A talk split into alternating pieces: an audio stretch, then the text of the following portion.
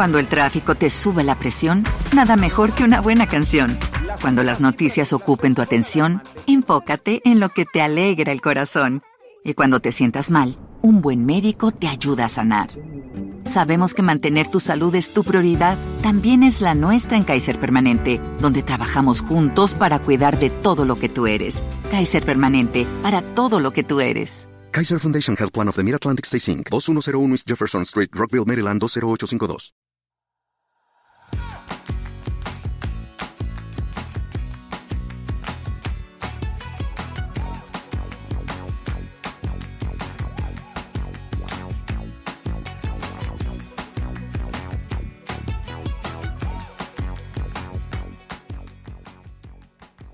Hola, esto es Plug and Drive, un podcast de Milcar FM, en su capítulo 25 del 20 de diciembre de 2018. Yo soy Paco Culebras y aquí hablaremos sobre vehículos eléctricos de forma sencilla y clara, sobre su uso, funcionamiento, características, posibilidades, ventajas y retos a superar. También tendrás opinión, análisis, noticias, debates y entrevistas, para mantenerte informado de todo lo que acontece en el mundo de la movilidad eléctrica y la automoción del futuro.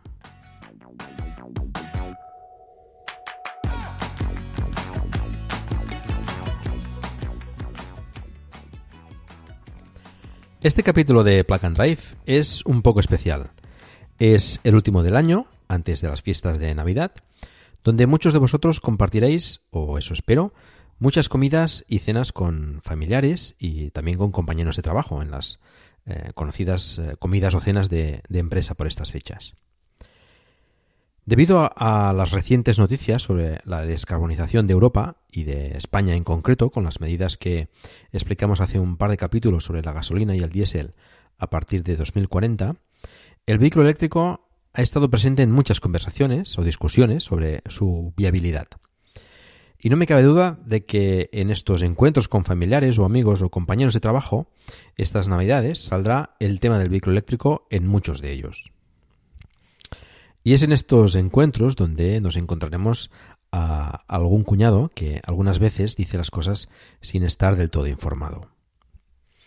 Nada en contra de los cuñados, por cierto. un cariñoso saludo a mis, a mis cuñadas y a mi cuñado, los que aprecio mucho. Pero sí es cierto que muchas veces se comentan cosas sin la información correcta y sin tener en cuenta otras posibilidades y puntos de vista. Es bueno considerar esos otros puntos de vista y no deis por bueno siempre lo que os digan, incluido lo que os diga yo. Buscad información por vuestra cuenta y contrastar los datos. Eso eh, os ayudará a formaros una opinión propia. Lo que pretendo con este capítulo es daros argumentos y otros puntos de vista a las afirmaciones que nos solemos encontrar por parte de esos típicos cuñados en contra del vehículo eléctrico en los encuentros que, tengáis estas próximas fechas. Recordad por eso que estas comidas o cenas son encuentros con la familia o amigos para celebrar la Navidad, quien, quien, lo haga, pero en esencia para estar con nuestros seres queridos y tampoco es cuestión de, enfadarse o discutir con ellos por este tema. Cada uno es libre de pensar como le parezca y presentar eh, vuestros argumentos con respeto y educación sobre todo. En algunas cuestiones, además, cada, cada uno tiene parte de razón y seamos sinceros, el vehículo eléctrico, ya os lo he dicho varias veces, todavía no es para todo el mundo y habrá gente que le interesará más eh, otro tipo de vehículo para sus necesidades. Por cierto, aprovechad y recomendar Plug and Drive a, a, vuestros amigos y familiares si sale el tema y así también van conociendo mejor el vehículo eléctrico y quién sabe, quizás puedan planteárselo en, un futuro. Bueno, para formular las preguntas, eh, cuestiones o comentarios en contra del vehículo eléctrico, he pedido colaboración a los compañeros de la red de podcast de Milcar FM para que hagan precisamente de cuñados. Seguro que algunos de ellos ya los conocéis, algunos lo han hecho de forma más seria y otros con más pasión ribereña o más cuñada. Tened en cuenta que la intención es hacer la pregunta como cuñado y después yo os daré mi opinión y argumentos a favor del vehículo eléctrico. Agradecer, eh, antes de empezar, la, colaboración de todos estos compañeros que, me han echado una mano en, este capítulo. Bueno, pues vamos allá. Vamos a empezar por el primero, que, que no es otro que Nathan de Swiss Spain.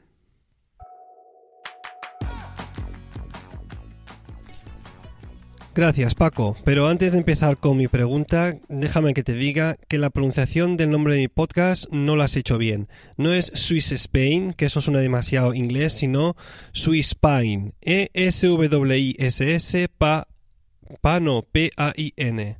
Que quede claro. Bueno, y ahora vamos con mi pregunta, porque esto, en contra de lo que has dicho antes, es algo que yo sí que pienso. Porque como todo el mundo sabe, los vehículos eléctricos contaminan tanto o más que uno de combustión. Porque, a ver, señor, dime tú, la, la, la, la batería esa que llevan, el pack de batería que todo el mundo suele llevar abajo, ¿eso cómo se crea? Se crea con, con litio, ¿verdad? Y bueno, ¿el litio dónde está? ¿Verdad que está en minas, señor Paco? ¿Verdad que hay que meter a gente en las minas para que trabajen durante días con toda la maquinaria? Que no funciona eléctricamente, ¿eh? Que muchos funcionan con, con gasolina y diésel ahí, meterse días y días excavando para extraer todo el litio. Y bueno, después, ¿qué? Para fabricar esas, esas baterías tienes que transportar todo ese litio de donde sea, ya bien sea de países sudamericanos o donde sea, hasta las fábricas para, digamos, montar las, baterías, ¿no? Crearlas en sí. Después otro, otro tema. Una vez ya el coche está todo hecho, todo muy bonito, pero ¿de dónde viene la, la, la energía que alimenta esas baterías? Todos sabemos que vienen las centrales nucleares que están repartidas a lo largo de todo el mundo. O sea, para producir esa electricidad tan limpia que decís, los que conducís los coches eléctricos, pues hay que producirla con la energía de centrales nucleares. Centrales nucleares que, como todos sabemos, contaminan un huevo y parte del otro. ¿Eh? Ya llevo dos de tres, dos de tres, y espera, que no ha acabado, Paco, ¿eh? que me queda la última. Hemos dicho lo de, las, minas, lo de la procedencia de la energía, de centrales nucleares en un 99%, estoy casi seguro de ello. Y luego, ¿qué pasa? Que cuando el coche ya lo has conducido durante unos años, la batería ha perdido su efectividad, la tienes al 50%, dices, hostia, es que no puedo conducir más, que de los 500 kilómetros solo puedo conducir 200. Pues te tengo que comprar un coche nuevo. ¿Y qué haces con el viejo? ¿Qué haces con la batería del coche que tenías antes? ¿Eh? Pues todos sabemos que esa batería no se puede utilizar para nada. Hay que enterrarla bajo el suelo y hay que contamine todo el suelo. Como se hace muchas veces con los residuos eh, radiactivos de las centrales nucleares. Si es que lo ves, Paco, está todo ligado, todo ligado. Dios mío, ¿qué pasa? La ventaja de un coche térmico, como todos sabemos, es que cuando se acaba la vida del coche, oye, pues todo eso son un pedazo de hierros. Se meten en las planchas, se aplasta todo y se reaprovecha. Es la belleza del coche térmico en contra de estos eléctricos que decís que son lo mejor y el futuro y no sé qué. A ver cómo me rebates esto. Señor Paco, venga, dale. A ver, para empezar, cabe decir que los vehículos eléctricos también contaminan, sí. Eso es una verdad que no podemos obviar. De hecho, cualquier cosa que se fabrique contamina, mm, genera una huella en el planeta. Pero de ahí a que contaminen más que los térmicos, mm, hay una gran distancia. Vamos a empezar por el tema de la fabricación del vehículo, del que Pep Bruno también tiene sus dudas. Vamos a escucharlo un momento. Hola Paco, soy Pep Bruno de Iberoamérica de Cuento. Mm, yo he oído siempre que el tema de los coches eléctricos es sobre todo pues para que no para que haya menos contaminación. Pero tengo algunas dudas porque parece ser que construir un coche eléctrico es muy contaminante, mucho más que construir un coche diésel. Es más, por ejemplo, los residuos de un coche eléctrico, es decir, una batería de un coche que, que, ya no sirva es muchísimo más contaminante que a lo mejor lo que pueda contaminar un coche, pues el viejo coche diésel de, de mi padre que lleva 27 años funcionando y que, y que todavía le queda mucha vida por lo que se ve. Eh, quizás me puedas ayudar con este tema, ¿vale? Un abrazo. Bien, tanto Nathan como Pep tienen razón en que construir un vehículo eléctrico es más contaminante que uno igual de combustión. Los principales materiales, es decir, el chasis, la carrocería, em, los cristales, la tapicería, las ruedas, etc., son iguales tanto en uno como en otro vehículo. El motor térmico es bastante más complejo de fabricar que un eléctrico, tiene muchas más piezas, aunque el eléctrico utiliza materiales más especiales como el cobre. En ese sentido quizás queden más o menos compensados, aunque creo que más a favor del eléctrico. La parte más crítica en cuanto a fabricación en el eléctrico es, evidentemente, la batería. tal y como apuntaban mis compañeros. Eso es innegable. Y en la fabricación de la batería hay implicadas diversas cuestiones, como la extracción del litio eh, y otros minerales como el cobalto, que además generan problemas geopolíticos. Pero aún así, la contaminación generada en fabricar esas baterías queda compensada en poco tiempo por el uso del eléctrico respecto al de combustión, dado que en el eléctrico el uso no, no contamina. Dependiendo del tamaño de la batería y de los kilómetros realizados por el vehículo, puede ser antes o después, pero se estima que esto sucede más o menos entre uno y dos años de la utilización del vehículo, dependiendo de qué tipo de energía alimente al vehículo eléctrico. Pero hay que tener en cuenta que la generación de más CO2 por la producción de la batería es en gran medida por utilizar energías fósiles en la extracción, transporte, producción, etc. Con lo que cambiando esas energías fósiles por renovables, disminuiremos en gran medida esa contaminación. Y esa es una tendencia que se está dando por suerte en múltiples países, a un ritmo lento, pero bueno, parece que prometedor. Precisamente ese es también uno de los temas que generan más controversia. ¿Cómo se produce la energía que alimenta las baterías de los vehículos eléctricos? Según muchos cuñados, generando más contaminación que los propios vehículos térmicos, con motores gasolina, gas o diésel. Porque no olvidemos que el gas, que se nos está vendiendo como más ecológico, contamina también como la gasolina. Pero bueno, eso es otro tema. La realidad hoy en día es que la electricidad generada no es 100% limpia, al menos no en todos los países. Aunque sí hay algunos que generan toda su electricidad, o casi el 100%, con energías renovables.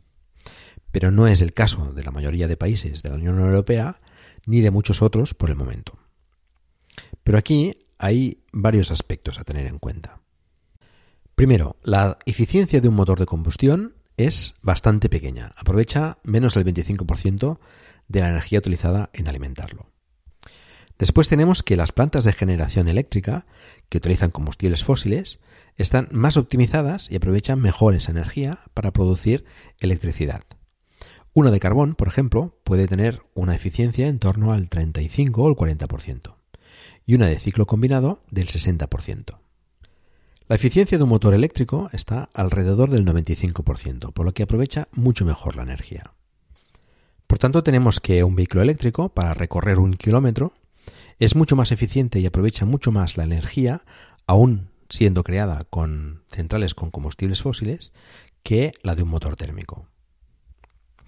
Para comparar la contaminación entre un vehículo. With the Planet Fitness Black Card, you don't just get a great workout, you get a great perk out because your membership is packed with perks. For $1 down and $24.99 a month, you'll get perks like access to any of our 2,400 clean and spacious locations. Bring a friend anytime and both work out with tons of equipment that'll give you that big fitness energy. Relax in the Black Card spa and more. Work out and perk out with the PF Black Card. Join for just $1 down and $24.99 a month. Sign up for the PF Black Card for $1 down and get all the perks. Deal ends November 22nd. See Home Club for details. Okay, round two. Name something that's not boring. A laundry? Ooh, a book club. Computer solitaire, huh? Ah, oh, sorry, we were looking for Chumba Casino. That's right. ChumbaCasino.com has over 100 casino style games. Join today and play for free for your chance to redeem some serious prizes. ChumbaCasino.com. No purchase necessary. Full prohibited by law. 18 plus terms and conditions apply. See website for details. Térmico y uno eléctrico, debemos hacerlo con la denominada well to wheel o del pozo a la rueda. Es decir, hay que tener en cuenta las emisiones desde, desde que se extrae el petróleo se transporta, se procesa, se vuelve a transportar hasta las gasolineras, se introduce en el depósito del vehículo y se quema para producir energía. Al igual que en el caso del eléctrico, teniendo en cuenta pues también la generación, transporte de la energía, etc. Todo ello nos dice que, aun generando la electricidad con combustibles fósiles, el vehículo eléctrico es menos contaminante que uno de combustión, llegando a ser casi igual de contaminante en los casos extremos donde la energía se produzca con cero renovables. Eso teniendo en cuenta la generación de CO2 que provocan el calentamiento global. Pero hay energías como la nuclear que no emite CO2. Aunque no seré yo el que diga que no es contaminante, los residuos nucleares está muy claro que son un problema a resolver. Cuanto antes cerremos las plantas de generación contaminantes en uno u en otro sentido y las vayamos sustituyendo por renovables, muchísimo mejor.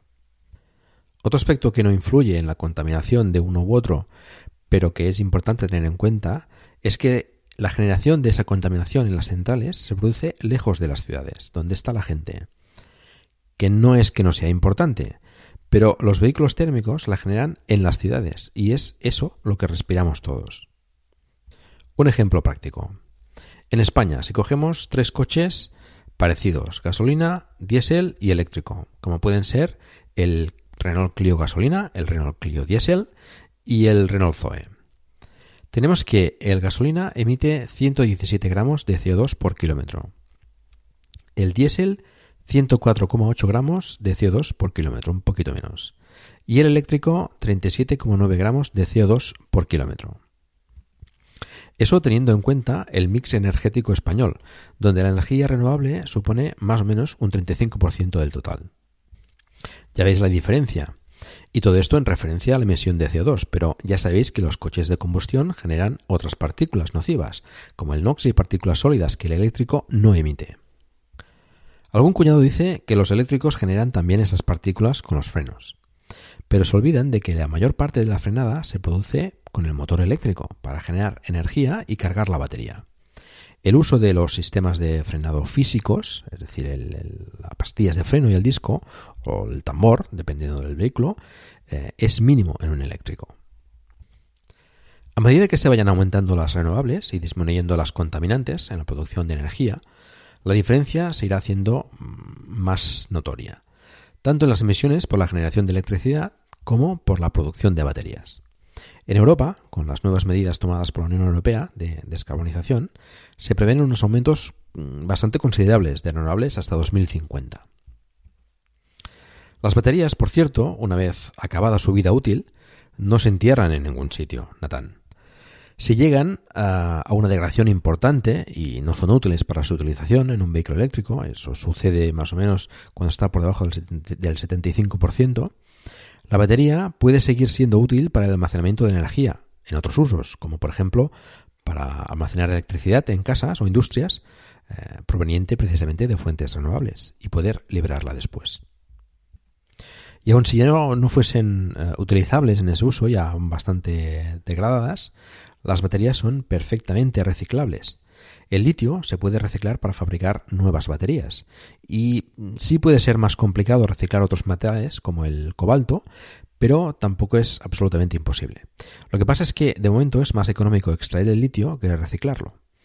Pero ya existen empresas que se dedican a hacerlo y estoy seguro que las normativas medioambientales obligarán a ello. Bueno, como resumen, la fabricación del vehículo eléctrico sí es más contaminante que un térmico debido a la batería, pero en los dos primeros años de utilización se compensa esa diferencia. Aún generando la electricidad con combustibles fósiles, el vehículo eléctrico contamina menos que un térmico, por su eficiencia y la de las centrales de generación respecto al motor de combustión, teniendo en cuenta todo el proceso de obtención de la energía del pozo a la rueda. La contaminación generada por los vehículos térmicos se produce y se respira en las ciudades, al contrario que el de las centrales eléctricas. Aún así, es imperativo que se aumenten las energías renovables en los sistemas eléctricos de todo el mundo, cuanto antes mejor. Y las baterías pueden tener una vida útil muy larga con otros usos después del vehículo eléctrico y además son reciclables. Bueno, vamos a escuchar a otro cuñado, a Jonathan, el alter ego de Nathan.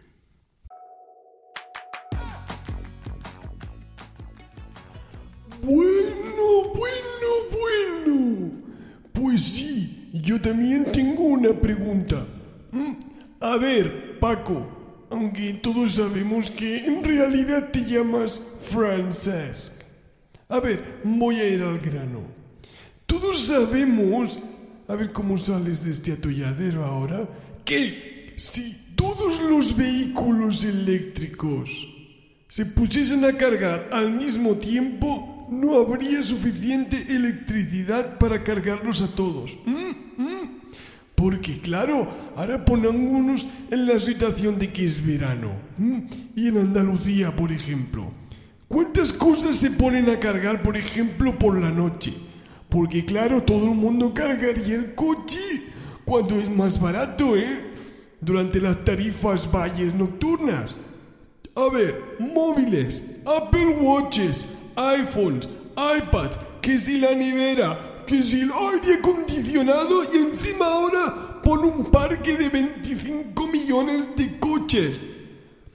¿A que estarás de acuerdo conmigo, Paco, en que los plomos de la central eléctrica en Madrid van a saltar? ¿Mm? ¿Y qué pasa si saltan los plomos? Que no se carga nada y el país se queda paralizado. Coches parados en su garaje y gente moviéndose con bicicletas y pie, a pie, en patinetes, sudando en verano. ¡Ay, qué asco! ¿Qué? Aquí es imposible cargarlos a todos, ¿eh? Pues mira, Jonathan, ni Francesc ni Paco. Lo que pone en mi partida de nacimiento es Francisco Manuel. Ahí queda eso, aunque, bueno, yo prefiero Paco. A ver, vamos al lío. Haciendo unos números rápidos, tenemos que la potencia instalada del sistema eléctrico español es de 104 gigavatios, más o menos. La máxima potencia consumida en 2018 ha sido de casi 41 gigavatios en febrero. Si ponemos a cargar 25 millones de vehículos eléctricos a la vez en un enchufe a 3 kilovatios, lo normal cuando se carga en casa con un chuco a 13 amperios, tenemos una potencia de 75 gigavatios. Sumados a los 41 de la punta registrada en febrero, hace un total de 116 gigavatios, un poco por encima de la potencia instalada. Evidentemente aquí intervienen muchos factores, pero nos da una idea de que sí, hay suficiente potencia para cargar los vehículos eléctricos en un futuro. Tal y como aseguran las compañías eléctricas, por otra parte, que no les preocupa en absoluto este tema. Primero porque no van a cargar todos los vehículos a la vez. Y segundo porque se hará con, cargadores inteligentes, que sincronizarán las cargas de los vehículos conectados, tanto en potencia como en tiempo, para equilibrar la carga de, todos esos vehículos por zonas. Donde sí que pueden haber algunas saturaciones es donde las acometida eléctricas sean aún viejas y insuficientes. En todo caso, tenemos todavía mucho tiempo para ir realizando esas mejoras hasta que la mayoría de vehículos sean eléctricos. En el caso de los garajes comunitarios, por ejemplo, la, carga del vehículo eléctrico se realiza entre 2,3 y 3,7 kilovatios, que serían eh, 10 y 16 amperios.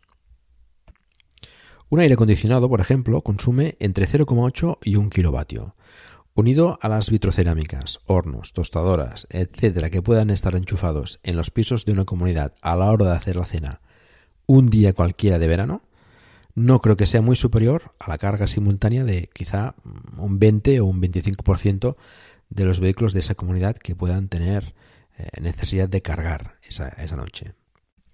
Gestionados además con esos cargadores inteligentes que comentábamos durante las horas nocturnas donde el consumo baja considerablemente y por tanto estará disponible para la carga de los vehículos, pues no veo demasiado problema el que estén iPhones y iPads y móviles y lo que sea, eh, como comentaba ya Jonathan, pues tampoco influye en demasía, no, no es un consumo excesivo.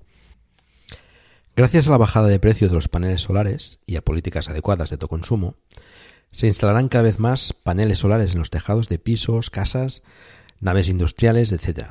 Eso mejorará la distribución de energía haciéndola más local y además renovable con lo que facilitará la carga en horario diurno para vehículos en parkings públicos, de empresas o en la calle con faroles, por ejemplo. Todo esto es perfectamente viable. El auge del coche compartido y el coche autónomo implicará además eh, la reducción de los vehículos que están circulando y por tanto que sea necesario cargar. Como veis, alimentar el vehículo eléctrico no será un problema en el futuro. Resumen, la potencia instalada actual casi cubre la demanda de los vehículos actuales en circulación, si fueran todos eléctricos. La infraestructura eléctrica tiene tiempo de sobra para mejorar y el coche compartido y autónomo reducirá la necesidad de energía al haber menos vehículos en circulación. Vamos a escuchar ahora a Javier. Paco, soy Javier del podcast Trending y de las series limitadas Verano en USA y Navidad en Indiana. Vamos, a ver, a mí todo esto de los coches eléctricos pues me parece como muy bonito, ¿no? Como demasiado demasiado espectacular, más sacado de, de películas de ciencia ficción. Porque vamos a ver, los coches teledirigidos, cuando yo jugaba cuando era pequeño, pues sí, muy bonito, con sus pilitas y ya está. Pero un coche grande potencia, vamos hombre, donde, donde se escuche un, un acelerador rugiendo, un V8 tirando por el tubo de escape, hay furia, incluso fuego en ocasiones, eso es potencia. No me creo yo que, vamos, que un coche eléctrico sea capaz de apenas moverse un poquito. Si no, mira a Emilcar, que desde que tiene el Nissan Leaf, yo creo que llega tarde a todas partes. Bueno, Paco, a ver si me aclaras un poquito todo esto. Y no dejes de escuchar trending todas las semanas, ¿eh? Que te pongo falta. Gracias, Javier. Escuchar trending cada semana es obligatorio, no te preocupes. A ver, para empezar, recalcar que si Emilcar llega tarde a todos sitios es porque la conducción de un vehículo eléctrico es tan relajante que te tomas las cosas de otra manera, no porque no pueda correr. La verdad es que los vehículos eléctricos no son para nada lentos. Y no sé por qué, mucha gente se sorprende de saber esto y suponen que los vehículos eléctricos son lentos y perezosos. Y es todo lo contrario. Un vehículo térmico With the Lucky Land slots, you can get lucky just about anywhere. This is your captain speaking. Uh, we've got clear runway and the weather's fine, but we're just going to circle up here a while and uh, get lucky. No, no, nothing like that. It's just these cash prizes add up quick. So I suggest you sit back, keep your tray table upright, and start getting lucky. Play for free at LuckyLandSlots.com. Are you feeling lucky? No purchase necessary. Void where prohibited by law. 18 plus terms and conditions apply. See website for details. Lucky Land Casino asking people what's the weirdest place you've gotten lucky? Lucky? In line at the deli, I guess? Aha, in my dentist's office. More than once, actually. Do I have to say? Yes, you do. In the car before my kids' PTA meeting. Really? Yes. Excuse me, what's the weirdest place you've gotten lucky? I never win and tell. Well, there you have it. You can get lucky anywhere playing at LuckyLandSlots.com. Play for free right now. Are you feeling lucky? No purchase necessary. Void where prohibited by law. 18 plus. Terms and conditions apply. See website for details. Como los propulsados por gasolina, diésel o gas, necesitan aumentar considerablemente las revoluciones del motor para obtener potencia. Y esto lleva su tiempo, aunque los mejores y más costosos motores puedan conseguirlo muy pronto. Un motor eléctrico entrega la potencia de forma inmediata, solo depende de la energía que pueda suministrar la batería, y es bastante energía. Pongamos como ejemplo el Nissan Leaf que tiene Milcar. Con 109 caballos acelera de 0 a 100 km por hora en 11,5 segundos. Sí es verdad que los vehículos eléctricos suelen tener la velocidad limitada electrónicamente, para no forzar la batería. El Leaf de Milcar puede hacer, por ejemplo, 144 km por hora, más que suficiente. Pero puedo asegurarte que la salida en parado puede competir y ganar a coches mucho más potentes. Si tomamos como ejemplo el Tesla más potente, un Model S P100D, con 612 caballos puede hacer el 0 a 100 km por hora en 2,7 segundos. El nuevo Roadster, que se espera para 2020, puede hacer el 0 a 100 km por hora en 2,1 segundos. Prestaciones que ya quisieran para sí algunos superdeportivos térmicos. En resumen, básicamente no, el vehículo eléctrico no es lento, es muy rápido. Vamos a escuchar ahora a Antonio.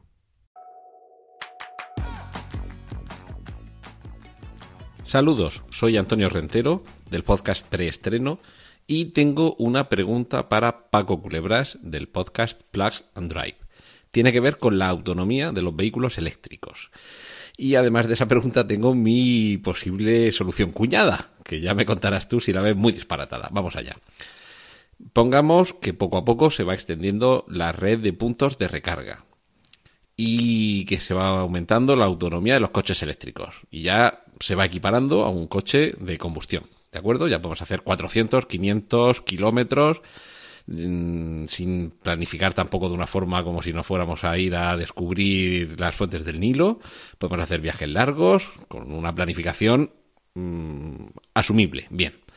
Pero con todo y con eso puede llegar a suceder que en algún momento no calculemos bien, no gastemos más de la cuenta y nos quedemos sin batería. Algo que con los coches de combustión también sucede. Y aquí llega la diferencia. En un coche de combustión me quedo sin gasolina y si no tengo una gasolinera cerca, alguien me puede traer un bidón con gasolina. Pero con el coche eléctrico nadie me puede traer un bidón con voltios o con miliamperios. Eh, primero la duda, ¿cuál podría ser aquí la solución? Mm, Dejando aparte el que me puedan remolcar el vehículo hasta el siguiente punto donde haya un, un punto de recarga o un simple enchufe. Y ahora yo apunto la solución cuñada, que seguramente será una de las respuestas estrella en las cenas de esta Navidad. Pues yo en el maletero de mi coche eléctrico llevo un pequeño generador de gasolina, un pequeño motorcito que funciona con gasolina o con gasoil y que genera electricidad. Y cuando el coche eléctrico me se queda sin batería, lo enchufo, le echo unos litros de combustible de dinosaurios muertos liquif- liquificados y con eso me genera la suficiente energía como para llegar al siguiente punto de recarga. No he grabado esto el día 28 de, dic- de diciembre y ningún vehículo eléctrico ha sido dañado en el planteamiento de esta pregunta. Gracias, Antonio. Bueno, primero eh, recalcar que, como comentas, las autonomías disponibles a día de hoy con 500 y 600 kilómetros en algunos modelos ya permiten viajar cómodamente sin demasiados problemas. La infraestructura de carga sigue creciendo, hasta ahora a un ritmo relativamente lento, pero está cogiendo bastante velocidad. En España, sin ir más lejos, este próximo 2019 se esperan muchos nuevos puntos de recarga, tanto rápidos para viajar como lentos en múltiples puntos. Ya hemos hablado de los proyectos de Iberdrola, de Endesa, S-Charger y Unity, entre otros. Eso equiparará en cierta medida con los térmicos al poder encontrar puntos de recarga más a menudo, como pasa actualmente con las gasolineras, aunque todavía tienen ventaja. Pero sí es cierto que un enchufe para cargar es más abundante que las gasolineras, aunque mucho más lento para cargar. Está claro que no es la solución idónea, pero eh, está ahí. Un surtidor de gasolina no lo encontrarás en cualquier sitio, un enchufe prácticamente sí. Os recomiendo escuchar a este respecto el capítulo de Plug Drive anterior, el 24, Viajar con un eléctrico. En caso de quedarte tirado sin batería, aparte de la solución de la grúa para remolcarte a un punto donde puedas cargar, empiezan a haber grúas con baterías disponibles para cargar un vehículo eléctrico. Esto mm, empieza a existir ya. Pronto saldrá un vehículo nuevo, el Sonos Ion, equipado además con placas solares, interesante, que permite cargar otros vehículos eléctricos a través de un conector Shuko, eh, o sea, un enchufe normal hasta 3,7 kilovatios, pero también a través de un conector tipo 2 o meneques, como el que usan la mayoría de vehículos eléctricos, hasta 11 kilovatios en trifásica. Así que ya ves que soluciones empiezan a ver ah, comparables a mm, llevar un bidón de gasolina. Respecto a tu solución cuñada, pues, eh, ¿qué quieres que te diga? Como solución es factible. Mm, y hay algunas fotos eh, con soluciones de este tipo, como eh, recuerdo, por ejemplo, la de un Renault Twizy con un generador de combustión en el techo. Evidentemente no es la mejor opción para cargar un vehículo eléctrico y Plug Drive lo desaconseja totalmente, pero bueno, te puede sacar del paso en caso de extrema necesidad. Resumen, a día de hoy puede viajarse perfectamente con un vehículo eléctrico, aunque en algunas zonas puede ser eh, un poco complicado. Esto será solucionado relativamente pronto con la instalación de nuevos puntos de recarga. Escuchamos ahora a Abel.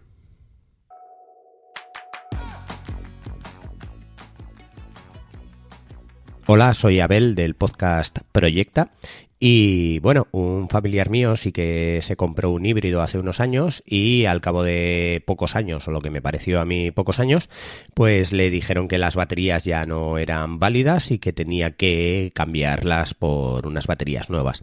Eh, esto pasa en los eléctricos, al final es un gasto enorme que hay que hacer cada ciertos años como un ciclo de que las baterías se van degradando o cómo se soluciona esto. Gracias, Abel. A ver, la batería, como ya sabemos, es una de las partes más importantes en un eléctrico, si no, la más importante. Baterías hay de muchos tipos, y como todo en la vida, mejores y peores. Es cierto que las baterías sufren cierta degradación con el tiempo, y depende de cómo las hayamos tratado, pueden haberse degradado más o menos. Sabemos que procesos de carga o de descarga intensos afectan a la degradación con el tiempo. Pero como decía, depende mucho también de cómo sea la batería y de cómo se trate. La referencia, como en casi todo en el panorama eléctrico, es la batería de Tesla. Tanto la calidad de las celdas como la gestión de la batería permiten a los vehículos de Tesla presentar degradaciones muy pequeñas, aún con bastantes kilómetros. Se han registrado unidades con más de 300.000 kilómetros y tan solo un 6% de degradación. Lo normal es que la degradación llegue alrededor del 10%, estabilizándose a partir de ahí en las baterías de la marca americana. Ayuda de forma importante también la climatización de las baterías, que permite enfriarlas con exceso de temperatura y calentarlas con bajas temperaturas. No todas las baterías de los vehículos eléctricos disponen de una buena refrigeración, y eso afecta de forma importante la degradación. Algunos pueden llegar hasta el 30% de degradación, pero eso no impide que pueda seguir funcionando, eso sí, con una autonomía bastante reducida. Pero esos son casos muy extremos. Las baterías de los vehículos eléctricos, si están bien gestionadas, están refrigeradas y se tratan bien, pueden funcionar sin una excesiva degradación toda la vida útil del vehículo. Resumen, las baterías eh, sí se degradan un poco, pero si son refrigeradas y se tratan bien, pueden durar tanto como la vida útil del vehículo. No es necesario cambiarlas cada pocos kilómetros. Escuchamos ahora a Manuel. Hola, soy Manuel Castaño Crespo de mm, Trending y de Iberoamérica de Cuento. Y a mí esto de eh, los coches eléctricos me tiene muy preocupado. Ya sé que hay, se han puesto de moda y que es así como muy trending, como muy trending. Y también yo creo que hay un poco de cuento con todo esto, porque la preocupación que a mí me ronda la cabeza es mm, que eh, son tan silenciosos que se convierten en peligrosos porque se van a multiplicar los atropellos. Estoy pensando eh, especialmente en las ancianas y los ancianos eh, que, que, no los van a, escuchar. O sea, donde se ponga el ruido de un 5000, pues que yo creo que, que se quite el silencio de un coche eléctrico. Gracias, Manuel. Esto es una preocupación que surge a menudo con los vehículos eléctricos. Pero tengamos en cuenta que no es una característica exclusiva de este tipo de vehículos. Las bicicletas, por ejemplo, tampoco hacen ruido, muchísimo menos que un vehículo eléctrico, y hace tiempo que convivimos con ellas, aunque se dan casos de atropello, eso es cierto. En todo caso, el vehículo eléctrico circula por la calzada, lugar donde todo el mundo sabe que circulan vehículos a cierta velocidad. A estas alturas deberíamos ser todos conscientes de esto y tomar todas las precauciones antes de atravesar una calle o una carretera. Ten en cuenta además que los vehículos eléctricos, siendo bastante silenciosos, no lo son realmente del todo. A partir de 25 o 30 km por hora generan suficiente ruido por el roce de los neumáticos con la carretera como para poder oírse. De hecho, muchos coches modernos con motores de combustión, si te fijas, casi tampoco hacen ruido a bajas velocidades. Es una ventaja además que no deberíamos despreciar de los vehículos eléctricos, porque mejorará la calidad de vida en las ciudades, ya de por sí ruidosas. Un estudio indica que con un 25% de vehículos eléctricos se bajaría un decibelio el ruido en la ciudad. Con un 75% de vehículos eléctricos bajaría 5 decibelios. Y con la mitad de coches en general se podría bajar hasta 3 decibelios. Resumen, los vehículos eléctricos son silenciosos, pero no tanto. A partir de cierta velocidad se oyen circular por la carretera igual que un térmico. Y debemos ser conscientes que no se puede cruzar una calzada sin mirar por cualquier sitio. No solo nos podemos encontrar un vehículo eléctrico, sino también una bicicleta que también es silenciosa. Escuchemos ahora a Antonio Jiménez.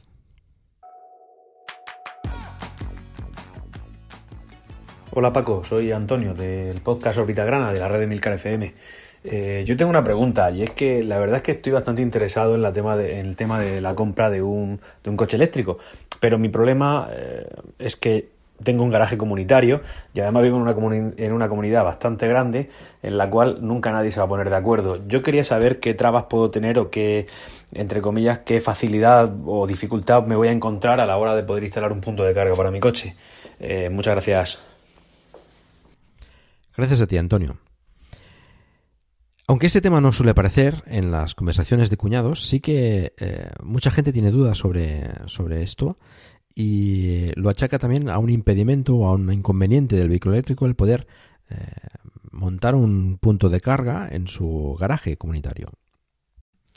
El hecho de tener que convencer a la comunidad de vecinos se hace además como muy complicado o difícil de conseguir. Pues bien, Antonio, puedes estar tranquilo porque no te pueden poner ningún problema para instalar tu punto de recarga. Por ley, la comunidad de vecinos no te puede poner ningún inconveniente. Es más, no tienes ni que pedirlo. La Ley 19-2009, publicada en el BOE el 23 de noviembre de 2009, de medidas de fomento y agilización procesal del alquiler y de la eficiencia energética de los edificios, en su tercer artículo se modifica la ley de propiedad horizontal para que no haya que someter la instalación de un punto de recarga a la aprobación de una junta de propietarios. Solo es necesario informar por escrito, de forma oficial, al presidente de la comunidad o administrador de la finca, de que se va a realizar la instalación y guardar copia del documento con fecha y sello o firma. Así que Antonio, puedes estar tranquilo porque no pueden ponerte ninguna traba para montar tu punto de recarga. Te aconsejo acudir a un profesional que te haga la instalación cumpliendo la normativa vigente de seguridad con su boletín, etc. Sobre todo si es un garaje comunitario. Puedes encontrar más información en los dos capítulos sobre la carga en casa que hicimos con Luis Tejalvo de Los Energy. Todo esto relativo a montar tu punto de recarga desde tu contador en tu edificio. Si lo que se quiere es hacer una preinstalación en la comunidad para facilitar la instalación posterior de cada punto de recarga, ahí sí que ya tienes que lidiar con la comunidad, aprobarse, etc. Y cada caso es un mundo. Pero lo dicho, para montar tu punto individual no debes tener ningún problema. Por tanto, resumen, la comunidad de vecinos no te puede impedir poner un punto de recarga en tu plaza de garaje. Tienes todo el derecho a hacerlo simplemente informando. Vamos a escuchar ahora a Sara. Hola a todos, soy Sara del podcast Habitación 101. Y bueno, de cara a las cenas de Navidad, como supongo que saldrá la, pregunta, a mí me gustaría saber eh, qué va a pasar con el tema de la carga de los vehículos eléctricos, porque bueno, eh, supongo que los que tienen un garaje privado muy bien, pero ¿qué pasa con los que no tenemos garaje o tenemos un garaje compartido? Venga, muchas gracias y un saludo. Gracias, Sara. El tema de cargar en un garaje compartido, eh, lo que vamos a explicar con el comentario de Antonio Jiménez. Y el tema de cargar el vehículo eléctrico sin disponer de garaje, mm, bueno, es bastante recurrente en las conversaciones de cuñados y diría que eh, es el, el, comentario estrella ah, junto con el de la contaminación. Como en otras ocasiones, no todo es blanco o negro y ciertamente quien no tiene garaje es muchísimo más complicado cargar el coche. Pero no es imposible. Hay además muchísima gente en esta situación y quiero recordar que más del 80% de los coches se aparcan en la calle. Hablamos de ello en el capítulo 22 de Plug Drive, precisamente donde dimos varias sugerencias para cargar sin tener garaje. Entre ellas, cargar en el trabajo cuando sea posible, en los cargadores públicos, que cada vez hay más, en parkings, pero sobre todo la opción más interesante es utilizar los cargadores en los centros comerciales o supermercados que te permiten cargar el vehículo mientras haces la compra o vas al cine. En mi caso, por ejemplo, si no tuviese garaje, con la carga que hacemos en el centro comercial mientras hacemos la compra y una carga adicional en ocasiones en algún cargador público, podría hacer los kilómetros que hacemos semanalmente sin demasiados problemas. Aunque esto lógicamente no es aplicable para todo el mundo. Aquí mm, quizás es donde los cuñados puedan tener pues más, más razón, ¿no?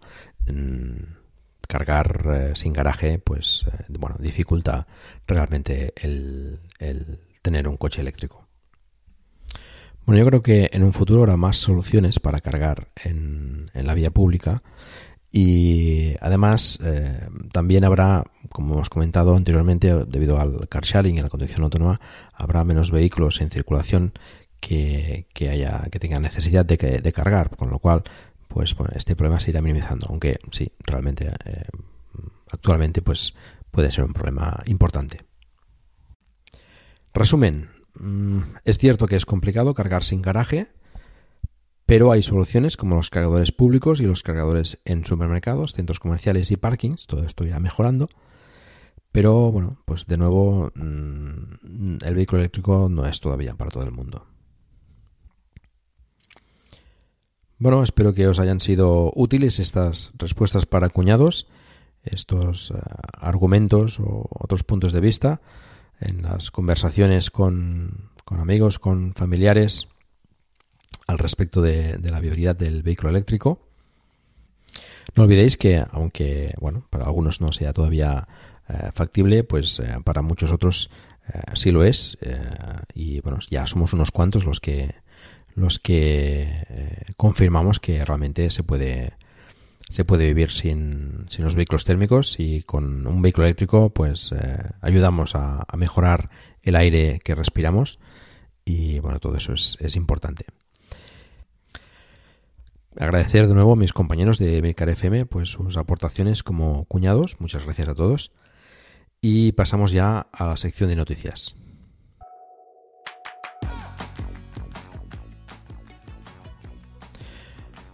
Al día siguiente del anterior podcast, eh, ya podían haberlo hecho un día antes, salieron los precios del Model 3 para Europa y también más concretamente para España. Aquí de momento solo están disponibles las versiones más altas de gama, en la Long Range, denominada aquí de gran autonomía, con dos motores y por tanto tracción a las cuatro ruedas y que da nombre al modelo eh, AWD o All Wheel Drive. Y también la Performance, que básicamente es la misma que la anterior, con los motores eh, sin limitar, llantas de 20 pulgadas, pedales de aluminio, frenos reforzados, alerón de fibra de carbono, diferente talado de la suspensión y modo circuito disponible para sacarle el máximo juego a los 450 caballos que tiene. El On Range eh, AWD parte de un precio de 59.100 euros, IVA incluido, y el Performance parte de 70.100 euros.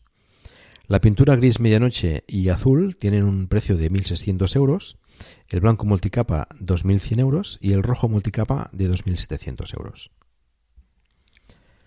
Las llantas de 19 pulgadas tienen un coste de 1.600 euros. El Model 3 viene por defecto con las 18 pulgadas. El interior en color blanco de 1.050 euros y el autopilot de 5.300 euros. Este último, comprado a posteriori, una vez entregado, tiene un precio de 7.400 euros. Todos estos precios son con IVA incluido. Y el día 14 de diciembre se abrió por fin ya el configurador del Model 3 para España, de forma que los que tenemos reserva ya hemos podido configurar. Las entregas, según Tesla, se esperan para febrero o marzo. He visto esos días bastantes pedidos del Model 3 y como ya he dicho anteriormente en alguna otra ocasión, mm, creo que este, este vehículo puede marcar un antes y un después en el sector de la automoción. Ya sé que puede sonar muy grandilocuente, pero bueno, creo realmente que, que puede ser así. Em, yo no hubiese pensado en la vida mm, gastarme ese dinero en un vehículo, pero bueno, me alegra poder tener la suerte de formar parte de, este, creo yo, cambio en el, en el sector de la automoción y, en la movilidad sostenible. Y nada, hemos pedido el, el On Range con tracción a las cuatro ruedas, color eh, gris medianoche, mm, llantas de 19 pulgadas, interior negro y con el autopilot. Espero poder tener salud para poder pagarlo y para disfrutarlo, por supuesto, con, la familia. Con esto cerramos ya un poco el círculo, con, que iniciamos con el Zoe, con las placas solares después y ahora pues ya con el, con el Model 3 y eliminando ya todos los coches de, combustión sin generar pues eh, CO2 eh, alimentado con las placas solares la medida de lo posible. Y nada, ya os iremos explicando pues eh, sus eh, ventajas, sus inconvenientes eh, y bueno, pues cómo va evolucionando todo. Bueno, el capítulo 25 ya. En estas fechas de, de, Navidad quería aprovechar para agradeceros a todos los oyentes vuestro apoyo, vuestra confianza en este podcast y estaréis siempre para, para escucharme. Sé que es un tópico, pero, pero es verdad, gracias a vosotros eh, se tira para adelante en momentos complicados y se consigue sacar los capítulos cuando a veces eh, es más difícil. A todos vosotros, muchísimas gracias. Escucháis Plug Drive además desde multitud de países hispanohablantes como Argentina, Chile, Colombia, Costa Rica, República Dominicana, Ecuador, México, Panamá y Perú. Pero también desde Chequia, eh, Alemania, Francia, Portugal o Tailandia. Me sorprende además que Plug Drive está en el puesto número 53 en la sección de automoción de iTunes en Chequia o el número 85 en Tailandia. Los que escuchéis Plug and Drive desde estos países, por favor, enviarme un correo o escribir un comentario en el capítulo del programa porque me genera mucha curiosidad estar en esas posiciones en países donde no se habla español de forma nativa. En fin, de nuevo, muchas gracias a todos, estéis donde estéis. Bueno, recordad que tenemos un grupo de Telegram donde charlamos sobre el vehículo eléctrico y en el que estáis, por supuesto, invitados a, uniros y participar. Somos ya más de 320 usuarios. Encontrarás el enlace en la página del programa. Si disfrutas ya de un vehículo eléctrico, pues eh, me gustaría mucho que nos enviases un audio con tus impresiones y experiencias. Creo que puede ser muy útil para, para todos nosotros. Y esto es todo. Muchas gracias por el tiempo que habéis dedicado a escucharme. Os recuerdo que hagáis difusión del vehículo eléctrico en la medida de vuestras posibilidades, por ejemplo, recomendando este podcast o haciendo una reseña en iTunes. Espero también vuestros comentarios en emilcar.fm barra plug and drive, se escribe plug and drive, donde también podéis encontrar los medios de contacto conmigo y conocer los otros podcasts de la red. Nos veremos el año próximo después de Reyes. Que tengáis una feliz Navidad y en compañía de vuestros seres queridos y unas felices fiestas.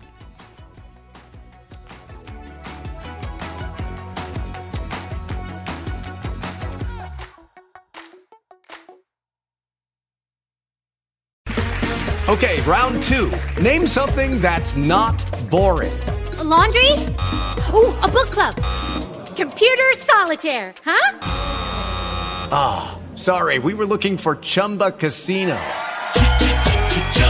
That's right. ChumbaCasino.com has over 100 casino style games. Join today and play for free for your chance to redeem some serious prizes. ChumbaCasino.com. No purchase necessary. Full prohibited by law. 18 plus terms and conditions apply. See website for details.